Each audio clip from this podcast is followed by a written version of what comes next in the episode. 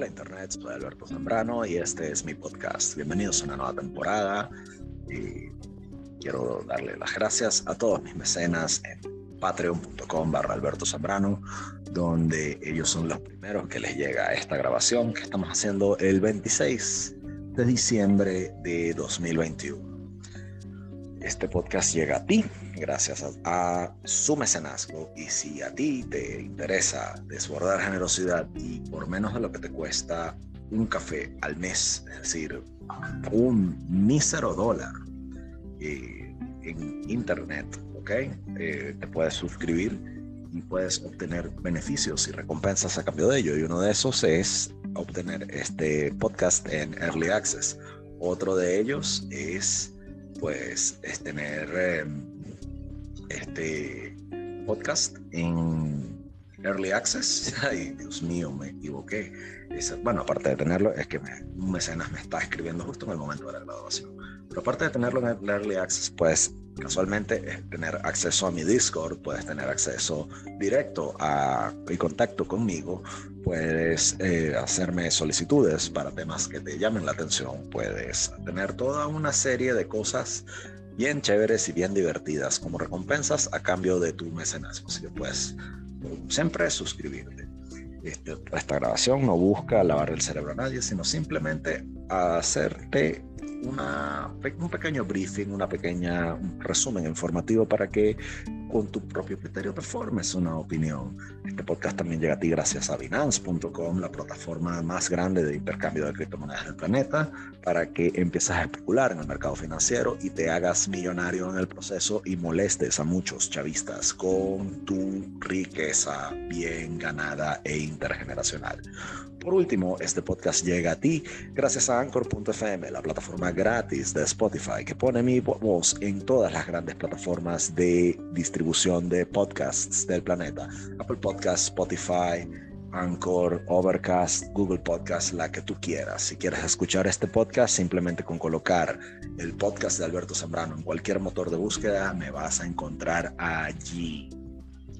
Y de nuevo, suscribirte a mi podcast es totalmente gratis y si desbordas generosidad con suscribirte a mi, a mi Patreon tienes o si quieres dejarme una donación en la descripción del audio puedes hacerlo vía criptomonedas o vía PayPal. Sin más que decir, vamos a hablar hoy de un tema que me llama mucho la atención, que es el programa nuclear iraquí de Saddam Hussein.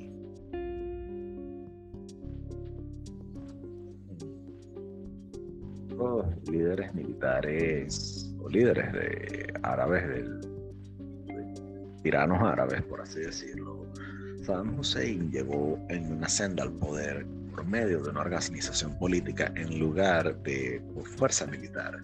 En 1957, a la edad de 20 años, el futuro dictador iraquí se une a las filas del Partido Socialista Baath. Año siguiente, el golpe militar que toma el poder acaba con la última monarquía de Irak. Diez años después, Saddam Hussein jugaría un rol crucial en el golpe de Estado que instalaría un régimen batista, convirtiéndose en el segundo al mando del Comando Revolucionario, del, Consejo del Comando Revolucionario, y el segundo hombre en el poder más poderoso, el segundo hombre más poderoso de Irak, después del presidente Ahmed Hassan al-Bakr. Mucho, antes de, de julio de mucho antes de julio de 1979, cuando se volvió el presidente, de, Irak, luego de la renuncia de eh, Ahmed Hassan al-Bakr, ostensiblemente por razones de salud, Saddam ya era el hombre más poderoso de ese país. Y su ascenso formal a esa posición fue seguido de una sangrienta purga en el partido y luego en 1980 con una guerra con Irán. Saddam era la fuerza detrás del intento de Irak de adquirir armas nucleares. Recuerdo cuando Colin Powell a principios de siglo estaba diciendo que Irak tenía armas de destrucción masiva. Hoy en este podcast vamos a estudiar un poco sobre el programa real de armas de destrucción masiva que tuvo la nación iraquí. El, programa nuclear iraquí tuvo unos orígenes muy modestos, comenzando con la creación de la Convención de Energía Atómica iraquí en junio, de, en junio no, en enero de 1959. A principio de, eh, a principio, entre principio y mediados de 1960, los soviéticos estuvieron de acuerdo con proveerle a los iraquíes eh, eh, instalaciones de investigación nuclear, lo cual incluía un, eh, reactor pequeño de 2 megawatts de, con fines de investigación. Y las operaciones de ese reactor comenzaron a finales del año 67 o a principios del año 68 en el Centro de Investigación Nuclear en Localizado a cerca de 26 kilómetros al sureste de Bagdad. Junio de 1974, el primer ministro Jacques Chirac llegó a Irak, donde fue recibido por Saddam Hussein. La detonación por parte de la India de su primer aparato atómico, de su primera bomba atómica, eh, al principio del 74, despertó en los iraquíes el deseo de desarrollar capacidades similares y a finales de 1974 esa reunión entre Hussein y Chirac representó el primer paso hacia un contrato firmado en París luego en agosto del 76 que valdría más de mil millones de francos para la industria nuclear francesa. A cambio, Irak recibiría dos reactores de pequeño tamaño, lo cual incluirían un eh, reactor térmico de 70 megavatios de carácter eh, experimental, similar al reactor Osiris que estaba en el Centro de Investigación Nuclear de Francia en Saclay. La similaridad, eh, esta similaridad llevó a los franceses a llamar a ese reactor, a lo que sería ese reactor, lo llamaron el Osirac, ¿ok? aunque Saddam luego lo llamó el Tamuz 1, el reactor más pequeño luego sería el Tamuz 2 para conmemorar la revolución batista que ocurrió en julio, que julio en árabe es Tamuz. El Tamuz 1 luciría como una piscina enorme de una piscina enorme de nado con un, con un núcleo de reactor en el centro, visto desde arriba una planta de reprocesamiento con capacidades de, amplias capacidades también sería necesaria para extraer el plutonio de la, que se gasta del combustible del reactor, que era un requerimiento satisfecho por otro contrato, y este sería provisto por los italianos. Irak eh, fue provista con cinco nuevos laboratorios cuatro de ellos eran laboratorios fríos, por así decirlo, que carecían el, recubrimiento necesario para permitir eh, trabajos con el, con el plutonio radioactivo y otras sustancias eh, de, carácter, nuclear, de carácter radioactivo. Sin embargo, el quinto laboratorio era un, un laboratorio de radioquímica con tres células eh, y tres celdas calientes que se esperaba estuviese operativo para finales de 1968. Perdón, para finales de 1981. Aunque las firmas extranjeras que podían proveer eh, los equipos para el programa nuclear de Irak, Irak eh, o sea, aunque esas firmas podían proveerlas, Irak en sí mismo tenía que proveer el personal clave y en algunos casos la participación del personal clave iraquí era el resultado de, métodos coercitivos y no por elección.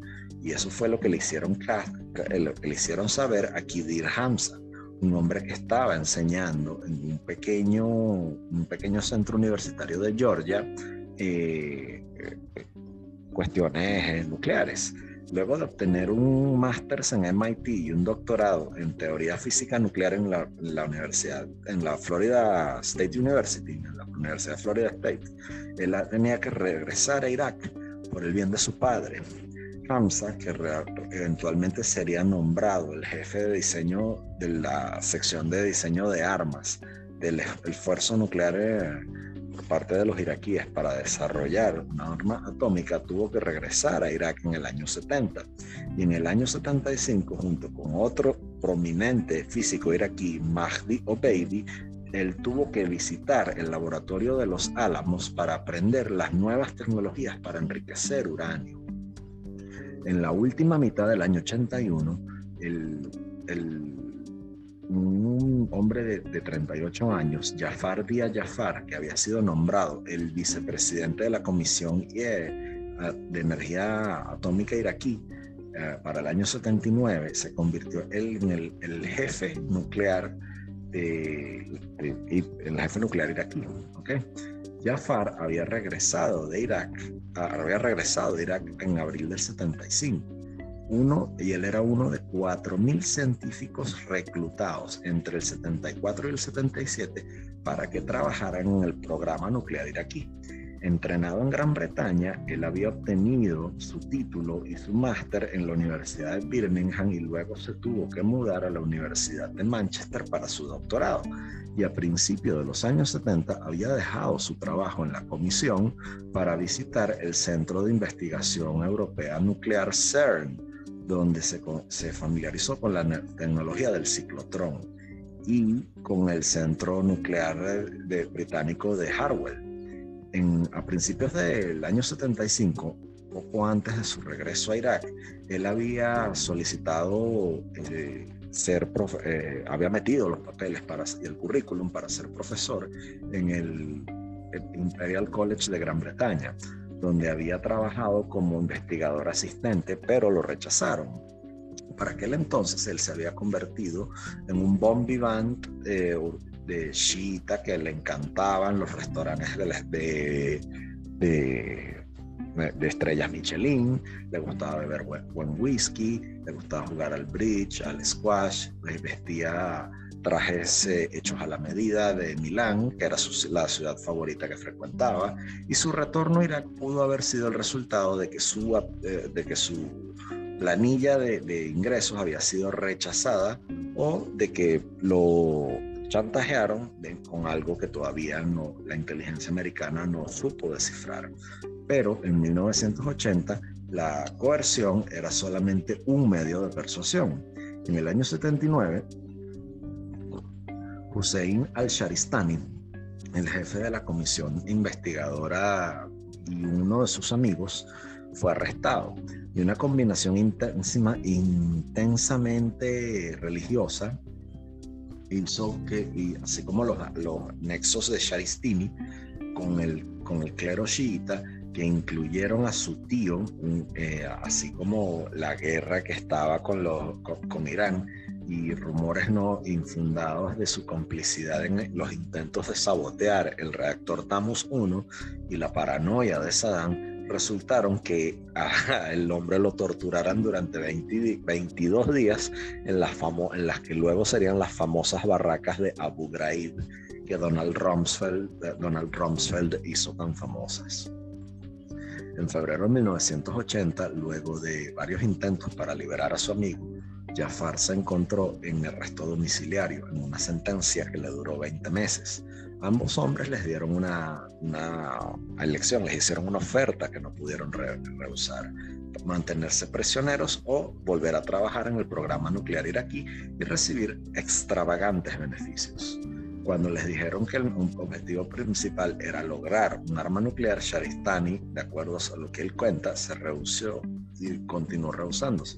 Jafar hubo que convencerlo un poco más, lo cual le incluyó y le, le, incluyó costándole eh, bueno, una, estadía nada adecuada en prisión en la cual este, fue obligado a, a ver cómo los guardias le rompían la espalda a hombres, a hombres, eh, a, otros hombres para decirle que eso era lo que le iba a pasar a él si no cooperaba, ¿ok? Pero luego se convirtió en el jefe del programa de armas nucleares de Irak en septiembre del 81. En otros casos, como el caso de Imad Kaduri, no hubo que, no, hubo que chantajearlo o, amenazarlo. Eh, los seis años que pasó en, los, Estados Unidos durante los años 60 aumentaron su apreciación de la riqueza y, el calor de la cultura árabe y lo llevaron a decidir que él solo se casaría con una mujer iraquí y que sus hijos serían este, eh, criados en, la atmósfera eh, cálida y generosa de la cultura iraquí ampliamente rica. Eh, al principio él se unió en el centro Tuweita en el año 68 y luego de obtener su doctorado en la Universidad de Birmingham se unió al, Centro Nuclear de Investigación en enero del 74, luego yendo a trabajar en el departamento del reactor. Eh, de reactores, quise decir. Luego en ese año él propuso una expedición para ubicar uranio eh, y luego lo encontró en cerca de Al-Qaim, en la, en la, cerca de la frontera con Siria. En el año 1978 colaboraría con Jafar para producir y escribir la posible producción de plutonio del reactor IRT-5000, un estudio sobre el posible uso de un reactor soviético en Tubaita para producir plutonio de, de grado armamentístico. Eventualmente, Kaduri jugaría un rol clave en eh, la adquisición abierta y encubierta de información técnica y científica por parte de Irak.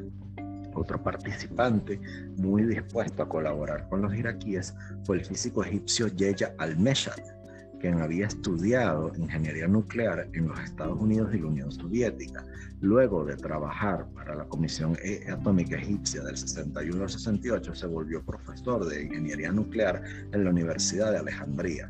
Pasó dos años a mediados de los 70 enseñando en la Universidad de Tecnológica de Bagdad y durante ese tiempo el Meshad también asistió al, al Comité Nuclear Iraquí produciendo en colaboración con Kaduri códigos de computadora que permitían el cálculo de la masa crítica. En, lugar de buscar empleo en los Estados Unidos o en Europa, al Meshad se le ofreció, eh, ofreció quedarse en Irak a cambio de grandes prebendas, diciéndole a Kaduri que quería crear a sus hijos en un país musulmán y, que, y así fue contratado por la Comisión de Energía Atómica en el año 77 con un jugoso a cambio un jugoso contrato. Mientras que los esfuerzos de nucleares en los años 70 no preocuparon a los esfuerzos nucleares de Irak en los años 70 no, no preocuparon a los líderes occidentales europeos ni a los Estados Unidos, lo mismo no podía ser dicho por parte de los israelitas. ¿okay? El primer ministro israelí Menachem Begin y varios de sus asesores estaban sumamente preocupados porque Saddam tuviera capacidad armamentística nuclear. El mismo Saddam había provisto de advertencias a los israelitas cuando en septiembre del 75 describió que la búsqueda del reactor era el primer eh, intento árabe al armarse nuclearmente. Ese mensaje fue repetido en el año 78 por Naim Haddad, miembro senior del, comando del, del, comando del Consejo Revolucionario que declaró que si Israel es dueña de la arma atómica, entonces los árabes tienen que buscar su arma atómica.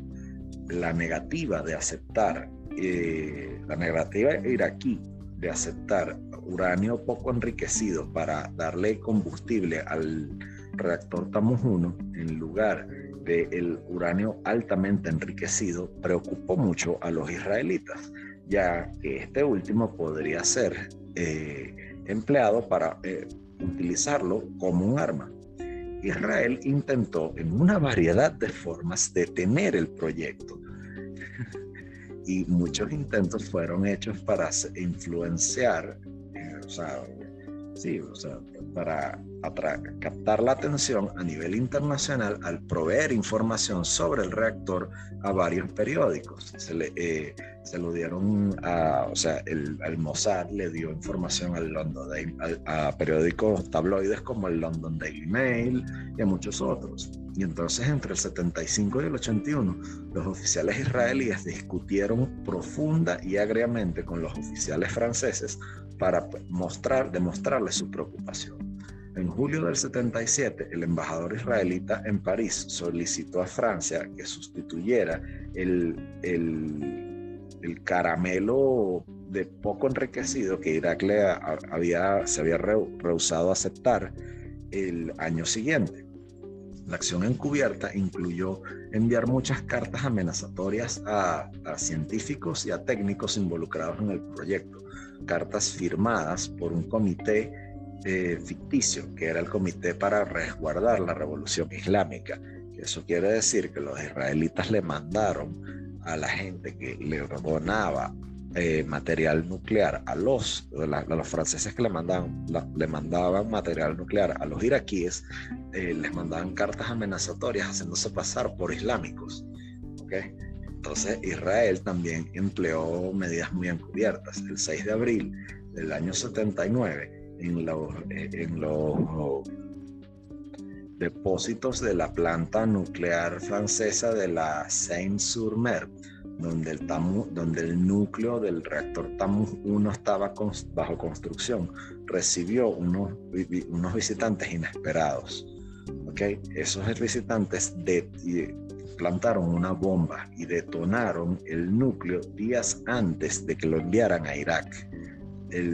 Y lo hicieron a nombre de un grupo francés ecológico que antes no se conocía quién era. ¿ok? ese grupo francés ecológico y ese grupo pantalla que, que actuó de forma subrepticia en suelo francés, metiéndose entre los negocios y las actividades de dos países y naciones soberanas, se eh, enmascaró siendo un grupo francés ecológico que no era tal, ¿ok? Y ya. Y aunque el, el, Servicio de Seguridad francesa, el DST, sospechó que el ataque había sido eh, creado por el Mossad, es decir, el Instituto de Inteligencia y, Tareas Especiales, eh, bueno, después lo lograron demostrar, ¿no? Nadie, el, ataque de, por parte de los israelitas al, al reactor Tamos en Francia fue tan bien orquestado que nadie murió en ese ataque de abril del 79. yo quiero que ustedes se fijen la, el doble rasero de cómo Israel siempre busca ampararse en el derecho internacional cuando le conviene, ¿ok?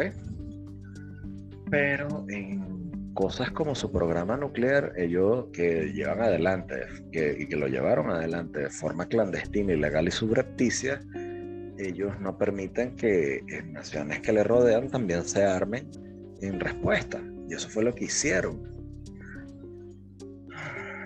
Pero bueno, every single time, ¿no? En fin, como diría, seguimos. Aunque no mataron a nadie en el ataque de abril del 79, lo mismo no podía ser dicho de la acción del Mossad en junio, del, junio del año 80. Cuando en el 14 de junio, cuando una mucama descubrió el cuerpo sin vida de Yeya Al-Meshad en su habitación de hotel en París, donde había viajado a la ciudad a la que había viajado para completar los arreglos con los franceses para el despacho de, combustible nuclear a Irak. El físico francés había sido golpeado en la cabeza brutalmente y dejado muerto, dejado por muerto mientras se desangraba. Hubo pruebas de involucramiento israelí. El, el Mossad había usado violencia en los años 60 para eh, en el pasado para desincentivar a los científicos alemanes de que trabajaran en el, en el programa de misiles de Egipto. ¿okay? Y eso es algo lógico. En la misma fecha, la naturaleza del ataque eh, y, o sea, es bastante consistente con una operación del Mossad. El golpe final contra el proyecto TAMUS vino cerca de un año después y vino por el aire. Esta vez no habría duda de quién eh, o sea, esta vez también no habría duda que fueron los israelitas, ¿ok?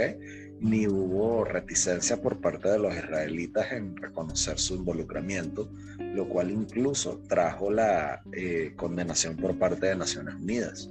la acción de Israel no habría tomado, no habría, no habría tenido lugar en un ataque aéreo eh, a Irán, ¿ok? En el sitio de Tubaita, en los primeros días de la guerra Irán-Irak. O sea, pero luego de que el aparentemente ataque iraní había hecho daños menores, los oficiales israelí, israelitas consideraron dejar que la fuerza israelí terminara el trabajo. Uno, cuando, mientras un número de oficiales superiores israelitas, que incluyeron al jefe del Mossad Yitzhak Hoffi, el, segundo al mando del primer ministro, eh, Yigal Yadin, y el jefe de la inteligencia militar, eh, que era Yehoshua Sagui, eh, se opusieron al ataque. La mayoría, más importantemente, Menachem Beijing, favorecieron un golpe, un ataque.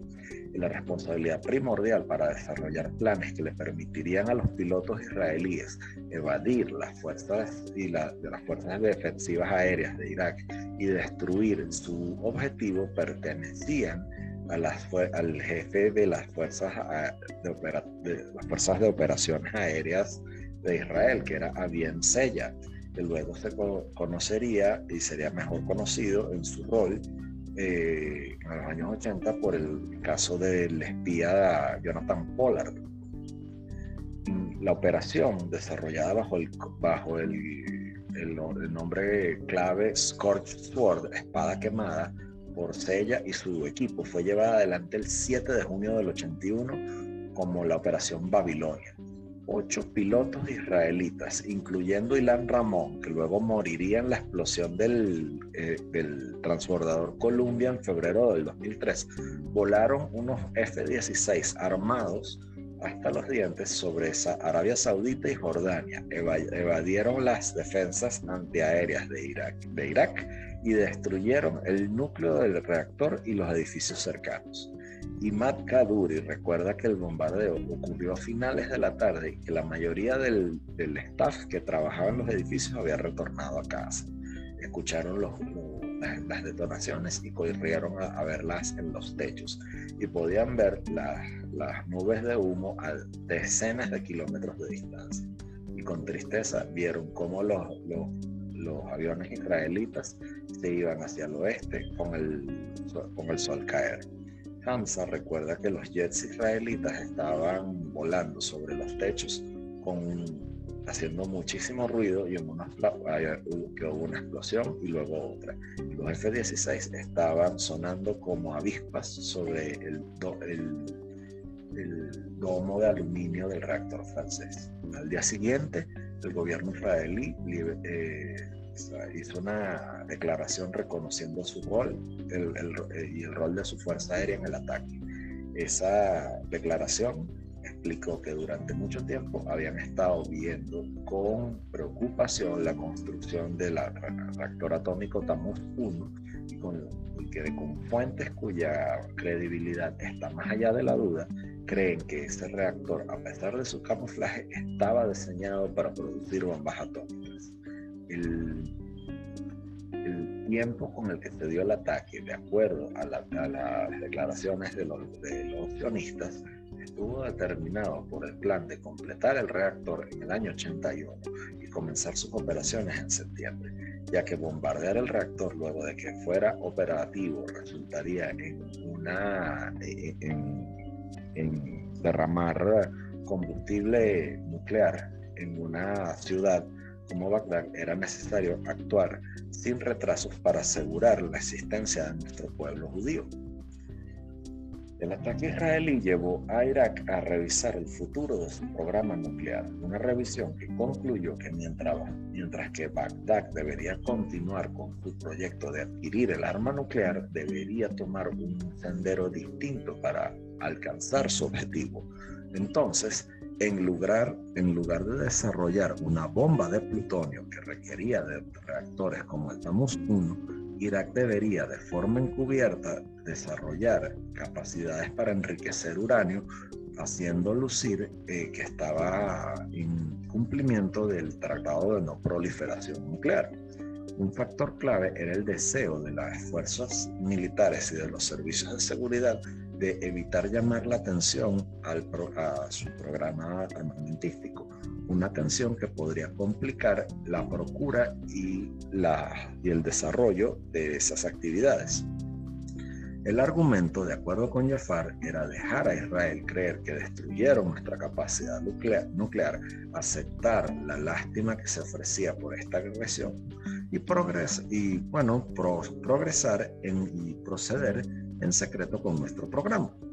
En, el 3 de septiembre del año 81, un Jafar Día Jafar llegaría al Centro de Investigación Nuclear de Tubaita con la misión encubierta de proveerle a Saddam y a su gobierno con armas atómicas. El centro en sí, bajo Khalid Said, fue designado el con el nombre de Departamento 6000 de la Comisión Iraquí de Energía Atómica, mientras que la unidad de Jafar de Investigación y Desarrollo fue, fue conocida y bautizada como el Departamento 3000. Entre 1982 y 1987, Jafar y sus socios montaron al menos seis armas, seis laboratorios de armas secretas en Tubaita. El edificio nuclear de, de, física nuclear, el edificio de física nuclear contenía laboratorios para la investigación y pruebas de calutrones. También se les refirió a estos como bagdatrones para la separación electromagnética. Las centrífugas tenían el objeto y fueron el objeto de estudio del Centro de Investigación, del edificio Centro de Investigación Química, mientras que un método de extracción solvente desarrollado por los franceses fue el foco de la, del Laboratorio de Investigación de Polímeros Químicos. El reprocesamiento estaba bajo la responsabilidad del Laboratorio de, de Análisis Químico y Radio en, el verano de 1987, el Departamento 3000 fue nombrado de forma engañosa el Departamento Petroquímico 3. Dos, eh, eh, dos, proyectos de refinería de 1980 habían sido designados Petroquímica 1 y Petroquímica 2. El proyecto también fue reorganizado en cuatro grupos clave. El grupo 1 estaba a cargo de Mahdi Obeidi, y fue asignado con la responsabilidad de desarrollar un proceso de centrífugas de gas. Jafar, sumado a sus otras actividades, lideró el grupo número 2. De pronto se enfocó en la separación electromagnética de isótopos, una tecnología que se consideraba obsoleta en Occidente. El soporte administrativo incluía la adquisición de documentos, y la, y la procura de, la tecnología de forma encubierta, así como la, todo lo que tenía que ver con la manufactura y las tareas de ingeniería, era la misión del Grupo 3, que estaba liderado por Dafir Selby, que se había unido junto con la Corporación Británica de Petróleo Iraquí, era administrada por los británicos luego de recibir un título de ingeniería de la Universidad de Bagdad y siguió a trabajar en la Comisión de Energía Atómica en las finales de los 70. Selby tuvo un rol clave en cambiar el enfoque del Grupo 2 a la separación electromagnética. Y Dir Hamza fue responsable del Grupo 4, que era el responsable del diseño de la bomba atómica. Y pronto fue reemplazado por Khalid Said, luego de eh, robase unos reales, porque el tipo lo que hizo fue que el presupuesto de los aires acondicionados se lo agarró para él. Reorganizar no era solamente la, la cuestión clave, que es lo que se hizo en el 87 y en el 88. En el año 87, Irak eh, reclutó y le pagó a una firma de Yugoslavia para que construyera su primer separador electromagnético de isótopos en Darmilla, al norte de Bagdad. Esa instalación debía producir 33 eh, libras de uranio, eh, de nivel armamentístico por año, de acuerdo a un documento de, del año de septiembre, del año 87, del mes de septiembre, que se titulaba Nuevos procedimientos para montar y operar la tercera fase de un sistema de separación. Luego, ese año, Irak decidió construir una réplica de Tarmilla en Ash Sharkat, cerca de Bagdad, en el noreste, a unos 200, a unos 200 kilómetros al noreste de Bagdad, anticipando que eso sería un sitio operativo al, casi a la vez que Tarmilla sería la segunda instalación de que produciría la, los, eh, el material nuclear. Había también grandes avances en el programa de difusión gaseosa de los años 80, finales de los 80, posiblemente ya que había eh, grandes conflictos entre Jafar y Obeidi, quien para aquel momento era el líder de la, del esfuerzo de difusión gaseosa. Ese grupo que estaba a cargo de, la, de las tecnologías de difusión gaseosa fue transferido de A, un nuevo sitio cerca de Rashdilla, en el borde norte de Bagdad, que fue subsecuentemente llamado el Centro de Diseño de Ingenieros. En, en el 1988, el liderazgo iraquí concluyó que el esfuerzo de difusión gaseosa no estaba a las alturas de lo que ellos esperaban y decidieron cortarle el presupuesto en favor del sistema de centrífugas como medio de proveer uranio poco enriquecido para el programa de electromagnético de separación, eh, el programa nuclear de, de separación electromagnética. A finales de 1988, casi todo el programa nuclear estaba bajo la dirección de Hussein Kamel, que era el yerno de Saddam era un hombre bastante poderoso que se había vuelto el jefe y el ministro de Industrias Militares y de Industrialización Militar cuando el ministerio lo montaron en mayo de ese año.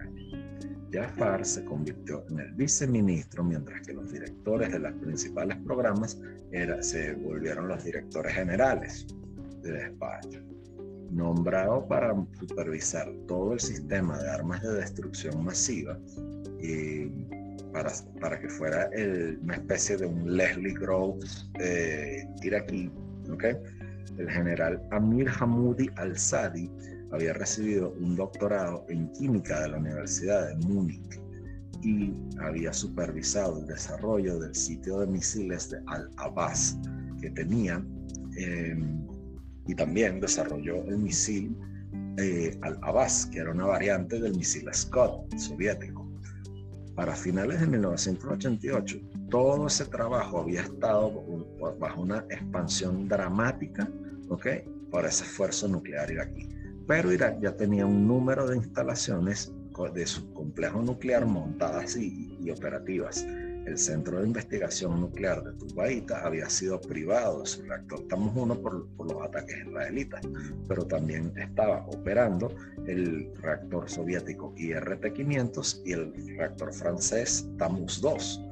Aunque no podían proveer el plutonio requerido para hacer una bomba, también había operativas una variedad de, eh, de sedes e instituciones administrativas y de investigación que incluían el edificio radioquímico, el laboratorio de producción de isótopos el edificio 86 de, diseños mecánicos, un edificio que, eh, que, tenía los laboratorios para el departamento de electrónica y una subestación, de, una subestación eléctrica. También tenían una, una mina de fosfatos en Akashat, la mina, la, mina de, de, Alcaín, que producía óxido de uranio, ¿okay? que era el resultado directo de la búsqueda de Imad Kaduri de uranio en 1974.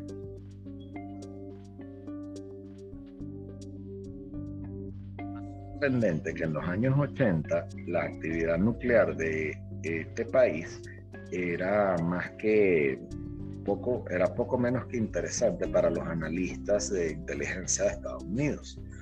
Una tarea temprana era mm, básicamente de ellos era analizar cuál fue el resultado del ataque israelita aéreo sobre el reactor Tammuz 1 y un análisis técnico habría sido conducido por los intérpretes de imágenes aéreas del, Centro Nacional Fotográfico de la CIA, que habrían tenido acceso a una variedad de imágenes satelitales. Un satélite K8 Gambit había sido lanzado el último día de febrero eh, del 81 y estuvo en órbita hasta junio del, hasta junio del 81 y aunado a esto habían dos KH-11 en órbita, capaz de regresar imágenes de, las, de la instalación dañada justo momentos después de que fue eh, detonada por parte de los accionistas. ¿no? Entonces los intérpretes habían tratado de determinar la cantidad de daño en distintos segmentos de la instalación y pasaron esa información a los expertos de reactores en la CIA y a los laboratorios nacionales, quien luego, eh, quienes luego estimarían lo, el tiempo que le tardaría a Saddam hacer las reparaciones. También había una necesidad de análisis político y, y una evaluación inter, interagencia de junio del 81 fue preparada por la Oficina de Análisis Político de la CIA e informalmente coordinada con analistas de la defensa de, la inteligencia de defensa de la Agencia de Defensa de Inteligencia, la NSA, la Agencia de Seguridad, la Agencia Nacional de Seguridad, el Departamento de Inteligencia, la Oficina de Inteligencia e Investigación y muchas ramas de los servicios militares. Esos autores eh, revisaron las reacciones árabes las repercusiones inmediatas del ataque y los problemas a largo plazo. En relación con las consecuencias del programa nuclear iraquí, los autores escribieron, abro comillas, le tardará varios años a Irak reconstruir sus instalaciones nucleares, aun si Bagdad haya, haya cooperadores que les provean con la tecnología nuclear. Ese juicio se repitió cerca de dos años después en un estudio ultrasecreto de la CIA, luego fue desclasificado. El programa nuclear iraquí, progresos a pesar de retrasos. Aparentemente estaba sustentado en una combinación de reportajes diplomáticos, inteligencia humana y, e inteligencia de comunicaciones. El ataque, eh, el ataque sionista representó un retraso significativo para el programa nuclear iraquí, sumado a esto, a destruir la, el aparato contenedor del reactor y su torre de control, las opciones a corto plazo de Irak para adquirir armas de, armas de destrucción masiva y material para fabricarlas empleando el reactor Tamos 1 para producir plutonio o eh, emplear el, el el reactor para producir uranio enriquecido habían sido eh, retrasadas. El ataque no cambió las, las, ambiciones a largo plazo de Irak, las cuales incluían eh, capacidades nacionales eh, a largo plazo y probablemente la capacidad de desarrollar un arma a largo plazo. Los analistas de la CIA no podían estar, en, estar de acuerdo en cuestiones definitivas porque reportaron, y abro comillas, que no veían un programa nuclear identificable en Irak con certeza o la existencia de armas nucleares iraquíes o un grupo que las diseñara. Ellos notaron que Irak había tomado pasos para ir hacia esa, hacia esa dirección. Si ese país era capaz de poder obtener asistencia extranjera en áreas clave como la manufactura y la prueba de explosivos de alta descarga y el diseño, fabricación y prueba de un arma, Irak posiblemente podría haber tenido un diseño viable completado en el papel dentro de unos años. Sin embargo, con la ausencia significativa de asistencia extranjera, los iraquíes, abro comillas, no serían capaces de producir el material físil para un arma nuclear antes de 1990. Lo que es más, es necesaria la asistencia eh, eh, extranjera que incluya la, la, provisión extranjera de un reactor nuclear y de, tamaño significativo muy pronto, cierro comillas. Es decir, que para los analistas la construcción de un reactor que les pudiera eh, dar plutonio a Saddam, ¿ok? Bien fuera un reactor para ellos, un reactor, un reactor que produjera energía eléctrica y que lo utilizaran para ese tipo de cosas, que produjera ese material físico para que produjera la, el, el, arma nuclear no estaba en el panorama y los analistas no estaban dispuestos a descartar la habilidad que tenía Irak de adquirir esa asistencia extranjera necesaria, dado el éxito en el pasado de Irak con sus eh, proveedores extranjeros y su potencial apalancamiento con el petróleo ellos notaron, de acuerdo con el Departamento de Estado y sus reportes, que poco antes del ataque de, Israel sobre el Tamus 1, eh, los, eh, los iraquíes se habían reunido con la firma italiana SNIA Techint, ¿ok? Y esa reunión estuvo enfocada en tratar de afinar los detalles, eh, los últimos detalles sobre un, para un estudio de posibilidades de proveerles con un reactor, el, un reactor que le, que le daría a Irak acceso a cantidades significativas de plutonio en 9 o 10 años.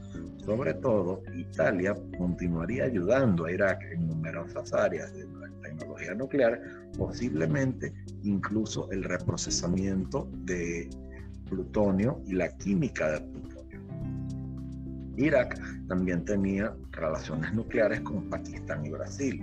Los contactos con Pakistán habían tenido lugar de tiempo, sobre el tiempo sobre los años anteriores y posiblemente incluyeron cooperación luego de que, del ataque israelí sobre el Tammuz 1. El conocimiento de la CIA sobre lo que había transpirado entre Irak y Pakistán era limitado requiriendo que los analistas, para, por parte de los analistas de la CIA que admitieran que aunque no sabían cuál era la naturaleza exacta de esos contactos, lucía para ellos que estaba en relación con la compra de uranio y equipo nuclear.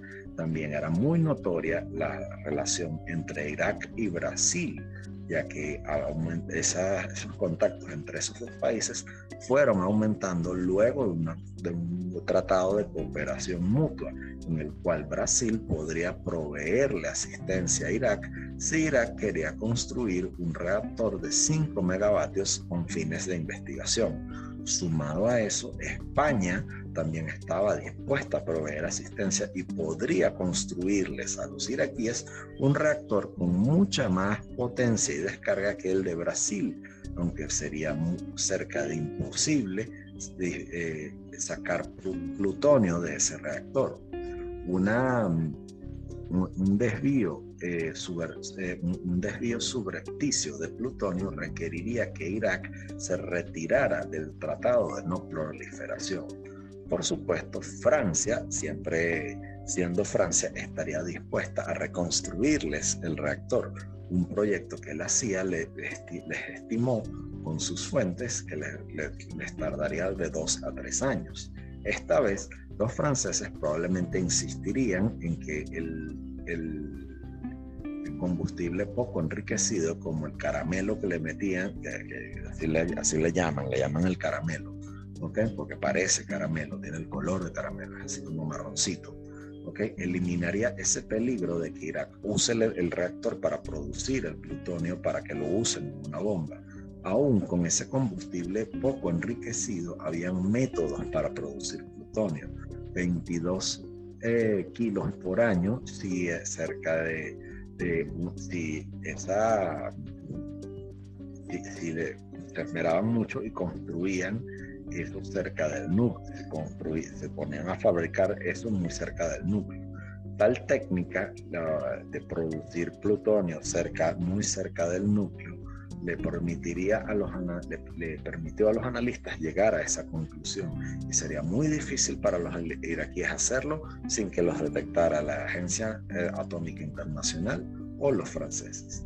Irak podría intentar eh, evitar los resguardos, de ser, de, o sea, evadir esos resguardos secretamente construyendo un reactor de forma endógena. Y tal proyecto hubiese sido muy difícil porque el reactor tendría que ser construido con la ayuda española o brasileña, cuyo involucramiento habría que ser, tendría que, tenía que ser eh, encubierto. Y un, y un proyecto secreto de ese tamaño, con el número de personal involucrado, el material requerido, no iba a mantenerse secreto por mucho tiempo. Más allá de los reactores, lo que investigó, lo que logró concluir la CIA es que ese reporte notó que habían otras actividades por parte de los iraquíes de adquisiciones de, de, equipos y de actividades por parte de, los, de, de, la gente de Saddam para llegar a tener el arma nuclear. Irak estaba trabajando muy duro para obtener, principalmente de Italia, el ciclo de combustible necesario para poder tener un reactor y extraer plutonio de la, el, la todo lo que era la, la, cadena de obtener el uranio, fabricar el combustible, reprocesarlo y tratar el, el desecho, eh, el desecho nuclear.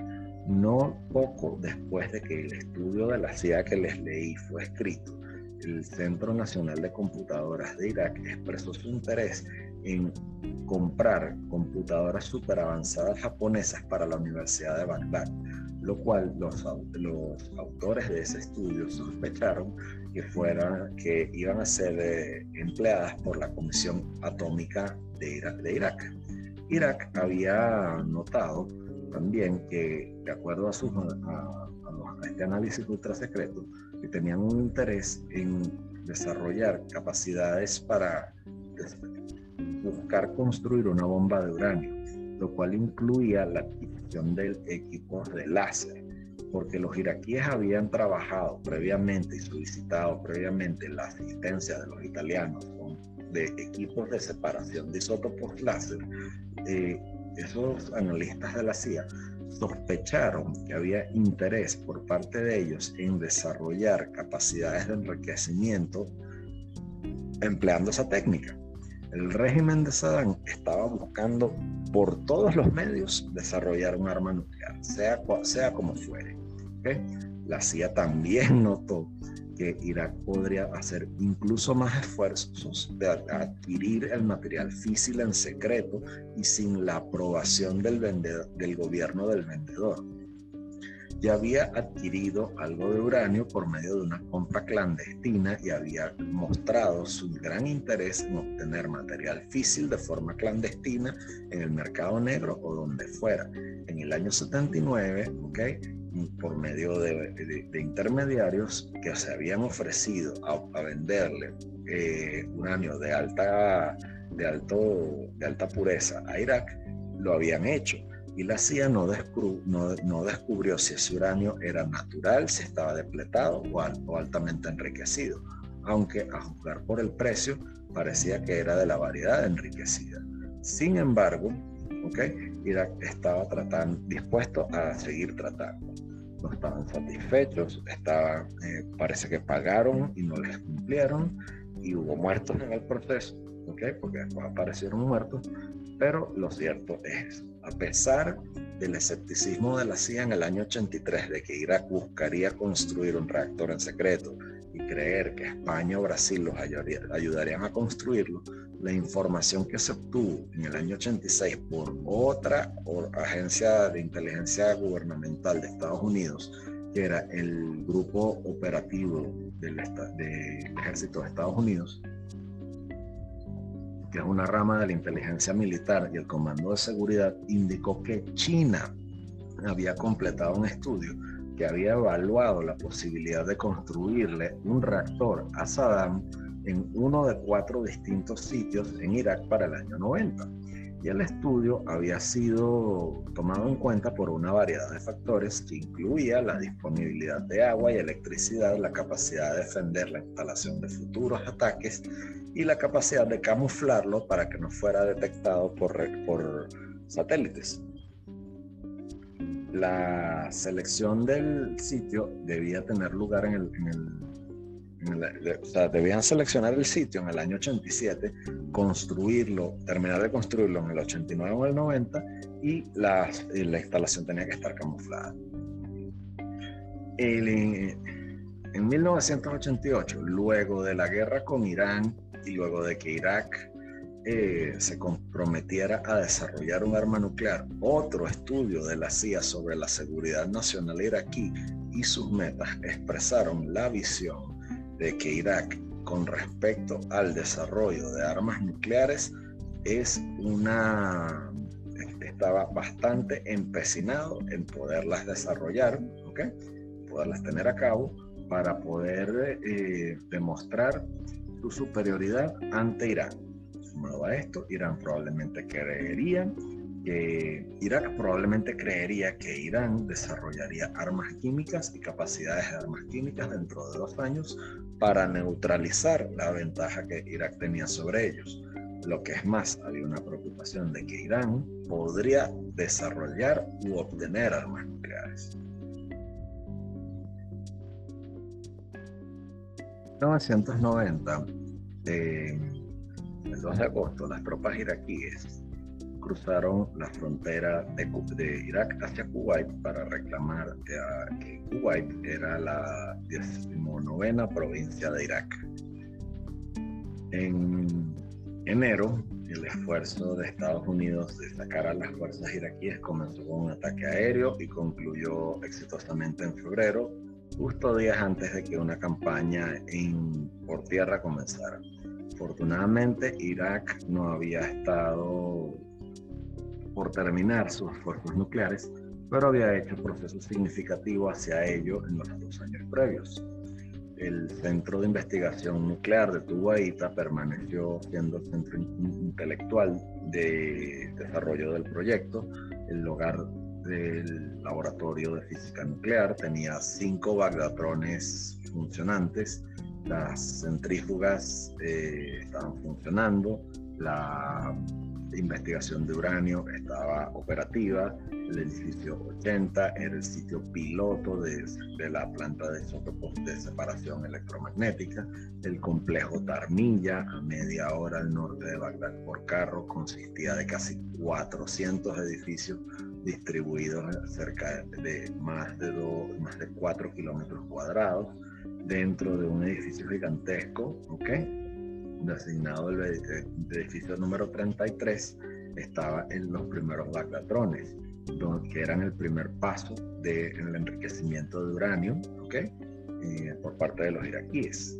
Para el 15 de enero del 91, nueve imanes gigantes los habían metido en una sección y tres de, y, tres de, de 17 estaban en otra.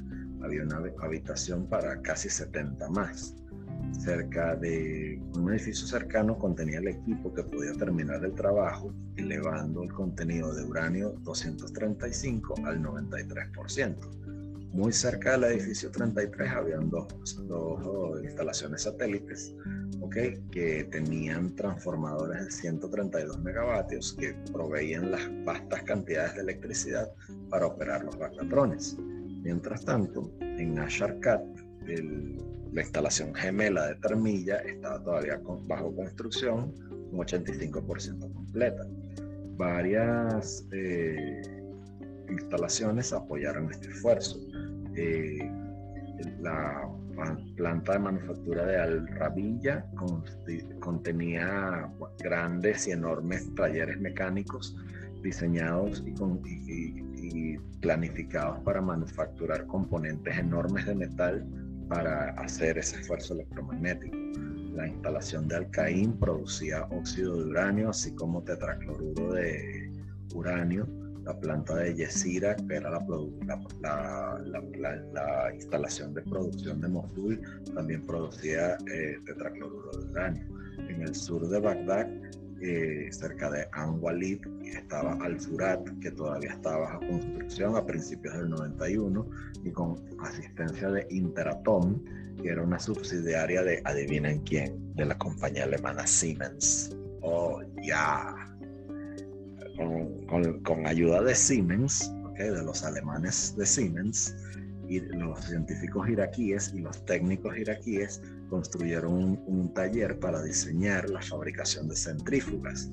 Eh, había producción en masa. Ah, por cierto, que Siemens, eh, en este, Siemens tenía un guisito aquí, porque eh, Saddam le daba, le daba petróleo a Siemens, Siemens después lo revendía y Siemens le daba a Saddam todas estas cositas, estos jugueticos para que él hiciera sus armas nucleares. Pues, y, y, bueno, o sea, ese tipo de corrupción, eso pasaba por debajo de la mesa. Pero bueno, la producción en masa era lo que seguía mientras que un Bagdatron no podía producir suficiente material físico, para tres bombas, si ponías suficientes eh, centrífugas, podías producir y proveer el material nuclear, el combustible nuclear, nuclear para 20, eh, eh, o sea, para 20 artefactos cada año. Si, si disminuíamos el número de centrífugas, el uranio enriquecido al 20% en Tarmillas sería utilizado como material para producir eh, poner a funcionar el aparato. Las centrífugas terminarían el trabajo de, ese, de cómo funcionaba eso. Y para 1991, eh, para 1991 el, el complejo parcialmente eh, terminado de Al-Ater que estaba ubicado al sur de Bagdad y, que fue nombrado el Centro de Materiales Al-Ater, consistía de más de 100 edificios y tenía la, básicamente la función de diseñar y ensamblar las bombas. Sus edificios contenían eh, taladros controlados por computadoras, tenían eh, prensas, tenían hornos de inducción, tenían eh, máquinas de de, plasma, o sea, para darle, para moldear los núcleos, eh, los núcleos y de la bomba, o sea, todo eso. Y eso lo hicieron con computadoras personales PS2 y IBM, ¿ok? Y, las computadoras NEC 750 para probar las configuraciones. También había un búnker de, disparo que permitía los, eh, eh, pruebas de explosivos convencionales para implosionar el núcleo de la bomba. Habían eh, subinstalaciones como la de Al-Hatim, que incluían una variedad de herramientas diagnósticas como rayos X flash para estudiar las ondas de, de las ondas de expansivas que producían los explosivos de alta velocidad. Estaba el complejo de Al-Musayib, incluía un,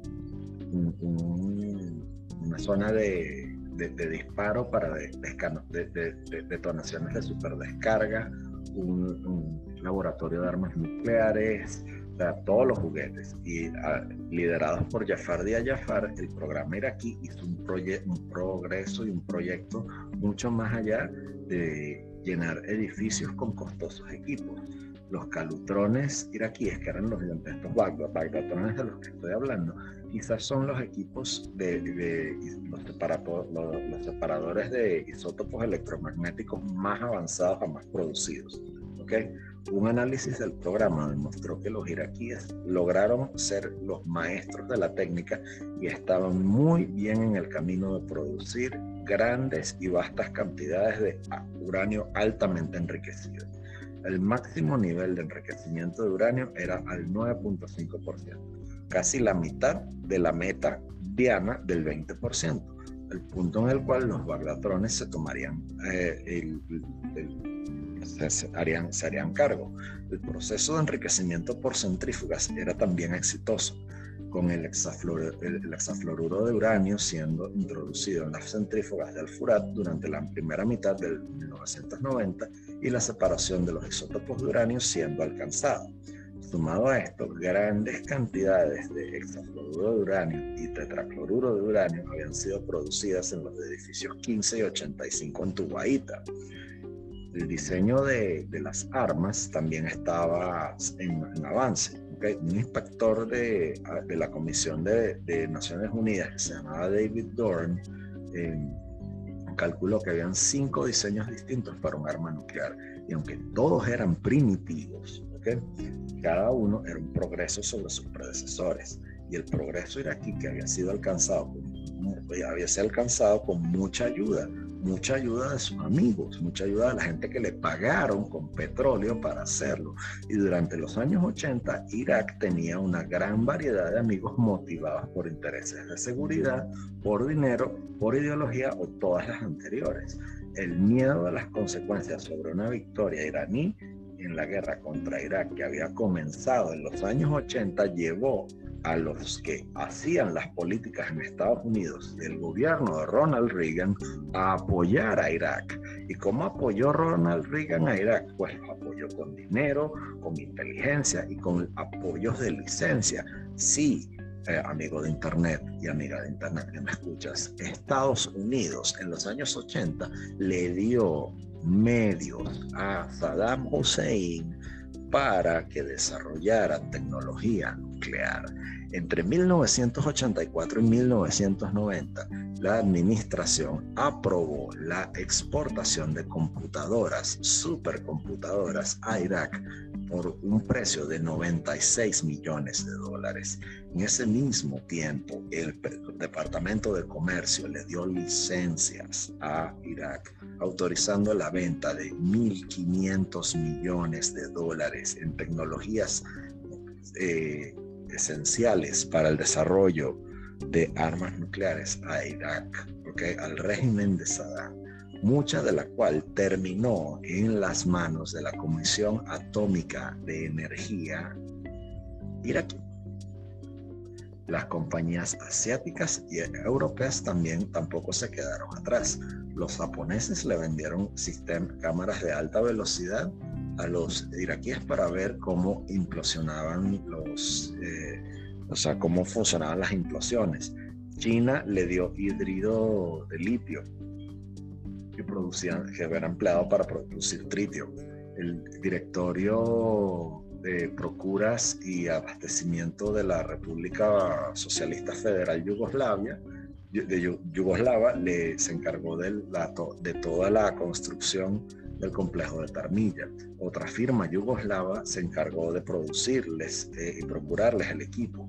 Otros, eh, eh, otros proveedores incluyeron Francia, Italia, Suecia, Suiza, el Reino Unido, la Unión Soviética y Alemania Occidental, capitalista, OTAN. Al menos 13 compañías de la República Federal Alemana le dieron hardware, entrenamiento, materiales ¿okay? y, y recurso humano al programa iraquí, particularmente en el, el componente de centrífugas.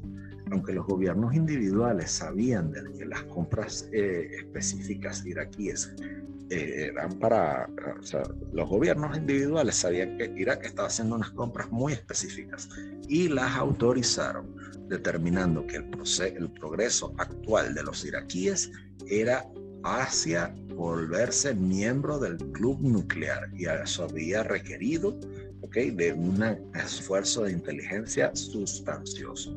E Irak buscó incrementar las probabilidades de que cualquier esfuerzo de inteligencia les diera resultados que fueran engañosos. Pausa de rehidratación, Con el ataque de Israel al reactor Tamuz 1, Jafar, junto con otros expertos de inteligencia, eh, expertos sobre la inteligencia en Irak, desarrollaron un plan para minimizar las probabilidades de que Estados Unidos y otros servicios de inteligencia descubrieran las intenciones nucleares de su país. Estaban al tanto de cómo los eh, intérpretes de imágenes trabajaban, su búsqueda de firmas okay, asociadas con actividades en particular. Así que la provisión de, de fotografías satélite o información derivadas de imágenes de satélite a Irak durante su guerra con Irán ciertamente no les lastimó a los iraquíes el, su entendimiento. Para subyugar la efectividad de tales búsquedas, los iraquíes diseñaron edificios que no, eran sugestivos de lo que ocurría dentro. Las instalaciones fueron construidas para prevenir emisiones radioactivas o de otras eh, clases para que, o sea, que se filtraran o que se salieran la capacidad civil del uso doble de, de, las plantas que construyeron proveía el encubrimiento. Y en, algún, y en un caso, una instalación que producía bagdatrones también producía marcos de ventanas. los edificios construidos para eh, albergar actividades similares, tener actividades similares con, con frecuencia tenían diferentes diseños ocultar la misión de la, la, misión de la instalación Tarmilla también involucraba ciertas apuestas que los iraquíes no dudaron en hacer para dar la impresión de que lo que estaba ocurriendo adentro era de, importancia limitada, todo el complejo era, estaba rodeado de una cerca bastante, una cerca de alambre en vez de una barrera de seguridad empleada para una instalación nuclear sí, por una instalación de armas nucleares, sabiendo que los Estados Unidos y otros intérpretes de imágenes podrían sospechar de una instalación de enriquecimiento de uranio si, veían grandes cantidades de electricidad eh, que se producían y transmitían hacia una instalación,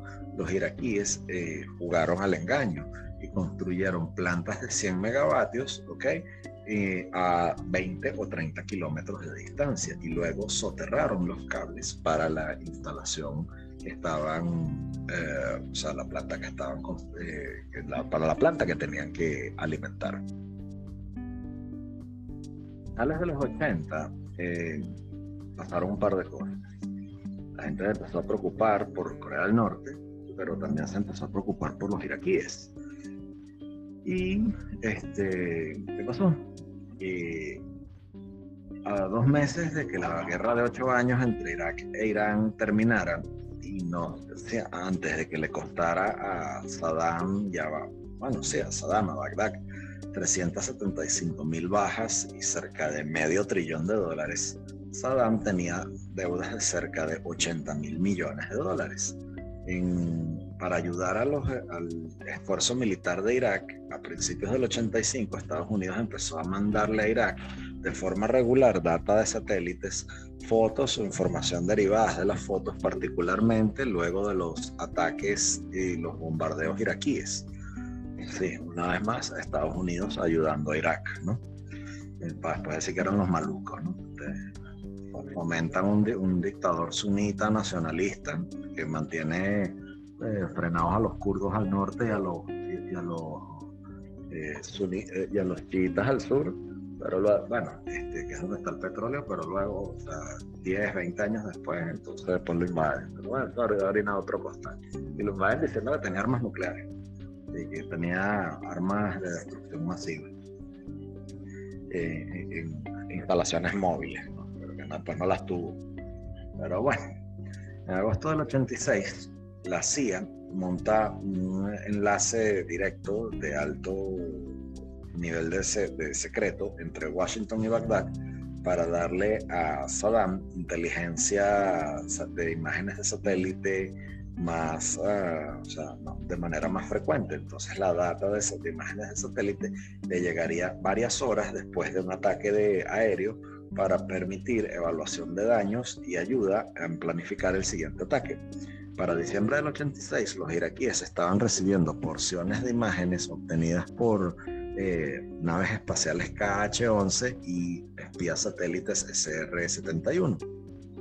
La atención dedicada a los desarrollos en el campo de batalla incluía e implicaba que las áreas de coberturas en el Golfo Persa, incluidas las partes de Irak que eran la sede de las instalaciones nucleares, no eran tan extensas como a ellos a algunos les hubiese gustado el analista de la inteligencia nacional John Gentry, durante el 87 y el 89, se, acuerdo, se acordó que en una reunión conjunta entre la CIA y el Consejo Nacional de Inteligencia en el 88, siendo representante de Charlie Allen y David Einsel, los oficiales de inteligencia nacional para advertencia y proliferación eh, discutieron que las prioridades de emplear una, una, un activo de recolección técnica contra eh, armas nucleares, biológicas y químicas en, la, en, estos programas de proliferación del Golfo Persa. ¿Qué quiere decir esto? los oficiales de, de, la inteligencia americana a cargo de estudiar la proliferación de este tipo de armas en el Golfo Persa notaron que había algo allí. Y, la inteligencia, y los oficiales de inteligencia nacional y algunos componentes de la CIA, particularmente la Oficina de Investigación Científica y, y de Armas, querían dedicar más atención a los objetivos de esta naturaleza, los objetivos nucleares, biológicos y químicos. De acuerdo con este oficial, eh, ellos arguían que no estaban teniendo suficiente data para adecuadamente monitorear los programas de armas nucleares de Saddam, ya que había ventanas de oportunidad para aprender el mejor desarrollo de estos programas.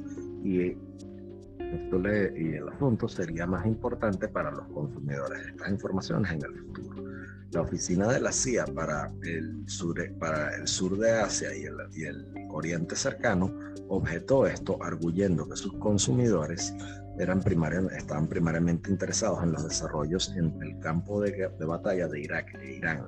Entonces, la oficina eh, del Oriente cercano y el sur de Asia eventualmente perdió y las prioridades de recolección cambiaron a favor de la recolección contra las armas de destrucción masiva, pero de acuerdo con este analista, las oportunidades de recolectar información sobre el programa y las, estas instalaciones fueron perdidas durante este periodo, ya que se dedicaron a tomarle foto a otros objetivos.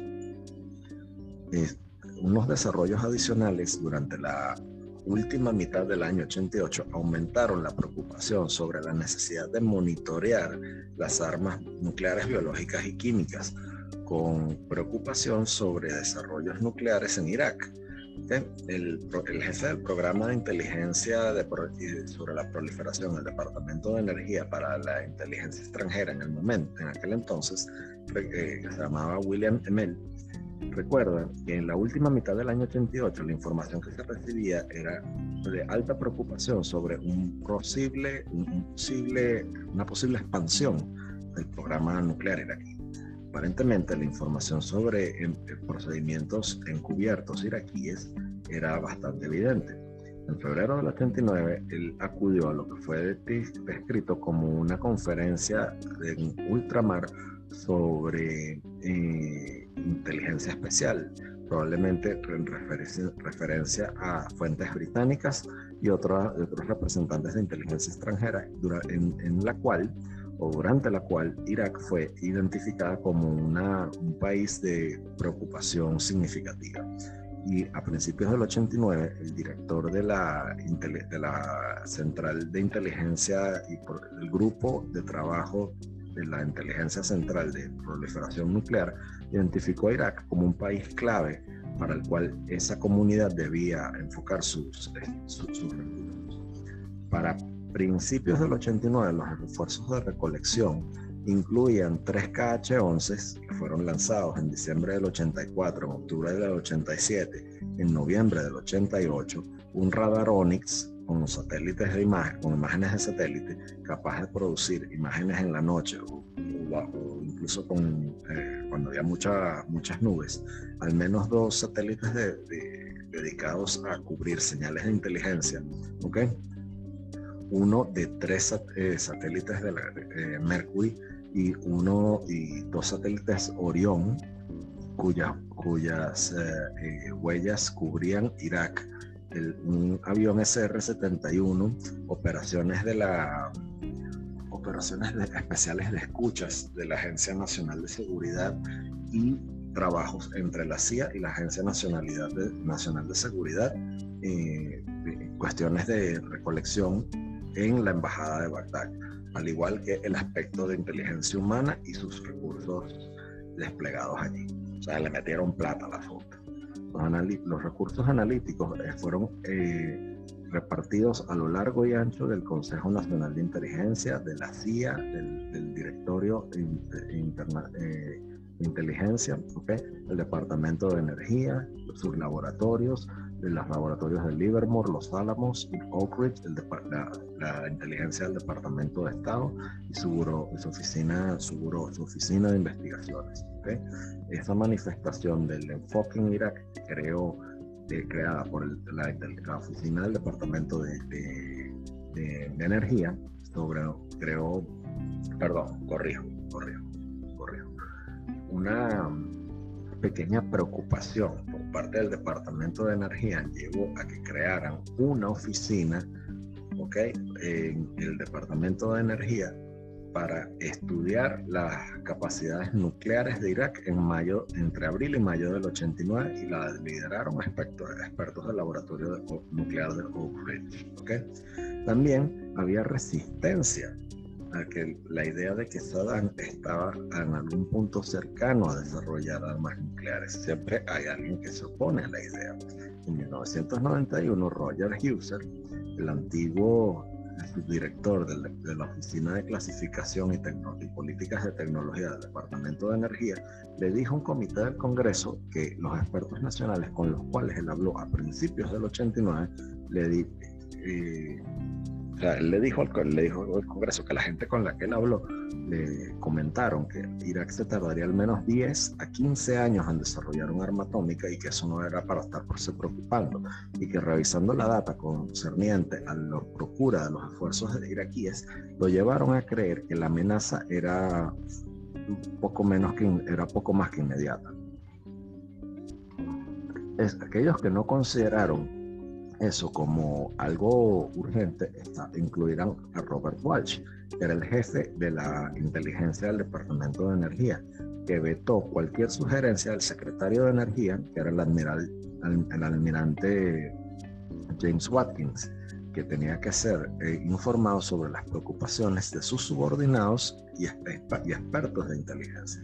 Tales actitudes llevaron a Brian Siebert el jefe de User a, enviarle un memorándum a John Rooney, que era el responsable de controles de exportación. Y Sieber le, escribe que él estaba muy preocupado que la inteligencia era incapaz de revisar la data que ya existía de inteligencia, eh, o sea, por, por, medio de un lente que no fuera de que yo no veo lo que no está allí. ¿Ok? Y entonces, en los meses siguientes a la invasión de Irak eh, por, hacia Kuwait, la comunidad de inteligencia de Estados Unidos intensificó sus esfuerzos para determinar la extensión del progreso nuclear iraquí. La, la, la imagen, el reconocimiento de imágenes satelitales que incluían imágenes stealth, una, eh, misiones encubiertas, okay, monitorear las comunicaciones iraquíes, todo eso aumentó, ¿ok?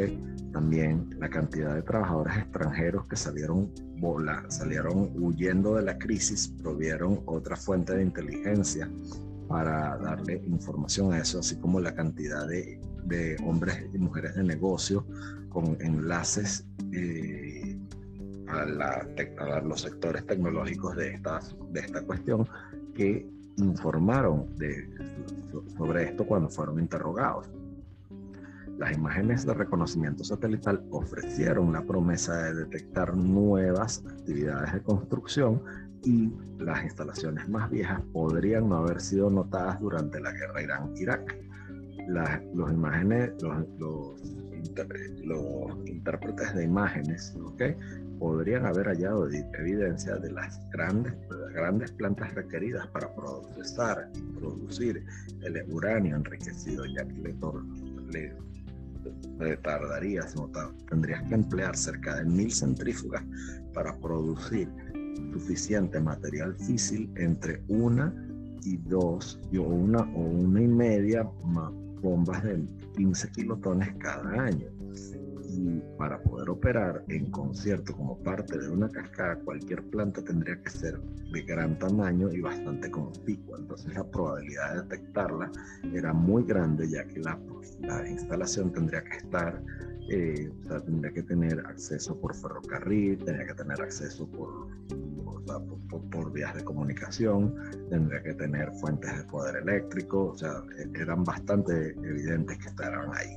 Los intérpretes también sabían de las instalaciones que estaban en Erbil, en Mosul, en Tubaita, y para noviembre del 90 los espías en el espacio no habían detectado ninguna señal de construcción en esos sitios o en cualquier otro, indicativo de que hubiera una, un plan de centrífugas a gran escala. Los reportes posiblemente basados en imágenes de satélite mostraron que Irak había comenzado a construir una planta procesadora de uranio en una región montañosa del país, pero las evaluaciones de inteligencia sin duda estaban destinadas a los a, estudiar las los enlaces de comunicaciones entre los iraquíes, entre Kuwaita y Bagdad, y las comunicaciones entre los proveedores de material nuclear en Europa y Asia. Los oficiales que se escucharon en las intercepciones de comunicaciones podían revelar detalles sobre el programa nuclear. Y aunque los trabajadores extranjeros no tenían información sobre las decisiones de Saddam con respecto a nuclear o en cualquier progreso que sus científicos hayan hecho en la producción de material físico o de diseño de bombas, ellos podían reportar sobre las actividades de construcción en donde las instalaciones habían sido construidas, las características de esas instalaciones. Entonces, ¿qué hicieron? Entrevistaron a todos los trabajadores, entrevistaron a los hombres de negocios y esas entrevistas revelaron que Irak estaba recibiendo más armas de, más materiales vinculados a la creación de armas de la destrucción masiva que antes y mucho más de lo que ellos sospechaban. Esa, em, eh, los, las investigaciones que hicieron con respecto al contrabando de materiales necesarios para construir este tipo de, de, cuestiones, okay, por parte de Irak, eran, nos revelaron a los le, perdón, le revelaron a los analistas de inteligencia lo que Irak tenía y también lo que a Irak le faltaba. Pero esa, ese proceso intensificado de recolección y de análisis dejó a la CIA y a otras agencias interesadas con unas, unas brechas de inteligencia significativas. Y de acuerdo con un reportaje en el New York Times del año 90, había información creíble de que la bomba, el programa de de bombas de Saddam Hussein era escaso y que la, los analistas de inteligencia americana solamente habían comenzado a, traer su atención en, ese, en esa cuestión. La Agencia Central de Inteligencia había comenzado a dedicar a miembros eh, a números de a, cantidades significativas, sustanciosas de sus analistas, ¿ok? A estudiar eh, cuestiones de, de, investigaciones de computadoras compras de computadoras y equipos en los últimos 18 meses, cuando el colapso del comunismo en Europa Occidental liberó a empleados calificados a tomar eh, trabajo en, en sitios como Irak. ¿Y qué ocurre? Que esas brechas en inteligencia implicaban que asumir, así como los hechos, asumir los hechos, así como era malo, jugaban un rol clave en estimar el estatus de la búsqueda de los iraquíes por las armas nucleares. Y asumir de forma alternativa llevó eh, en distintos casos, algunas veces de forma sustancial, a distintos eh, estimados. ¿Okay? Entonces, los reportes que hicieron eran disonantes y eran, eh, o sea, muchos se contradecían. Los científicos eh, nucleares iraquíes no tenían la capacidad de diseño y fabricación para hacer uso de la poca cantidad de, de, del uranio altamente enriquecido que habían recibido de Francia como combustible para el reactor Tammuz 1 y la compleja y las y las técnicas complejas de, producción que requerían para utilizar un explosivo nuclear están mucho más allá de sus capacidades. ¿okay? Esta era la evaluación de uno, pero otros eran un poco más pesimistas. Otros encontraron que, la, que dentro de un año podrían desarrollar una bomba eh, rudimentaria, ¿ok? Y que eso era una amenaza. Entonces, que Irak pudo haber sido capaz de obtener una bomba mucho más antes que los optimistas era un elemento clave, ¿ok? En el, en, el discurso de George Bush del Día de Acción de Gracias a las tropas estadounidenses que están en el Golfo Persa. Él le dijo a su audiencia que ellos que podían medir la, que los que podían medir el, el tiempo en el cual Saddam podía desarrollar su programa atómico en años, podrían deberás subestimar en realidad que la situación y la gravedad de la amenaza más allá de lo que era. Entonces, que cada día que pasa trae a Saddam un paso más cerca de lograr su gol de tener un arsenal de armas nucleares. Y por eso es que más y más la misión de esos soldados estaba marcada por un sentido de urgencia. Esas declaraciones del presidente se basaban en porciones de un reporte que le habían entregado la gente del Comité Unificado de Inteligencia de Energía Atómica, que también apareció en una, en, en, ¿cómo, ¿cómo, lo digo? En proyecciones a nivel de la inteligencia nacional. Entonces ellos trabajaban por escenario. La conclusión central es que si Irak pudo haber tenido una bomba, no era preciso, ellos no podían decir cuándo, ¿ok? El 29 de noviembre, una semana después de que el presidente diera su discurso de, acción de gracias, las Naciones Unidas pasaron una resolución en respuesta a la incapacidad de Irak de retirar sus tropas de Kuwait. El, el, dictador iraquí no removía sus tropas para, enero del, para el 15 de, enero, una coalición de Estados Unidos estaba autorizada a removerlo por la fuerza. El 15 de enero, George Bush firma una directiva de seguridad nacional que autorizaba operaciones militares y una campaña aérea en, en horas del 17 de enero. Luego de cinco semanas de ataque aéreo, la campaña terrestre comienza el 24 de febrero, cuatro días más tarde, con las fuerzas de la coalición habiendo sacado a las fuerzas iraquíes de Kuwait y habiendo hecho eh, eh, penetraciones significativas en el territorio iraquí, Estados Unidos declara un cese al fuego. El 3 de marzo, el general Norman Schwarzkopf se reúne con su contraparte para, en una fase remota iraquí para determinar eh, los términos de la, de la rendición y del cese al fuego. El 2 de abril, una nueva resolución del Consejo de Seguridad le exige a Irak que revele todas sus, sus actividades de armas de destrucción masiva desde proyectos hasta eh, o sea, lo que tenían guardado y someterse a inspecciones de los sitios, así como revelar los sitios que había escogidos por la ONU este, y crean uno, una comisión especial para las Naciones Unidas y la y de la Agencia Atómica Internacional. La resolución pavimentó el camino para que las Naciones Unidas y la comunidad de inteligencia americana determinaran en el sitio cuál era la magnitud de la capacidad nuclear de Irak, ¿ok? Que fue en algunos casos guiada por la CIA y en algunos casos guiada por las agencias de inteligencia. Lo cierto es que Irak no estuvo tan cerca de poder desarrollar una bomba nuclear como lo esperaban. Tenían un montón de parapetos, sí pudieron producir algo de, material, eh, de material enriquecido, pero no tenían los métodos para poder desarrollar una bomba nuclear. En conclusión, Saddam gastó un realero, hambrió a su pueblo y bueno, eh, terminó como terminó. Cierto es que bajo la premisa de que tenía armas nucleares, invadieron Irak y a raíz de invadir Irak, eh, más de 20 años en esa guerra, de 20 años después, tras lo del 11 de septiembre, culparon a Saddam. Saddam no tenía nada que ver con eso. Colin Powell mintió, y bueno, el resto es historia, historia terrible, pero historia al fin. Soy Alberto Zambrano, gracias por haberme escuchado, amigo de internet. Este podcast llega a ti gracias a mis mecenas en patreon.com barra Alberto Zambrano. Gracias por escucharme. Recuerda que puedes consumir este podcast donde sea que consumas tus podcasts, como el podcast de Alberto Zambrano.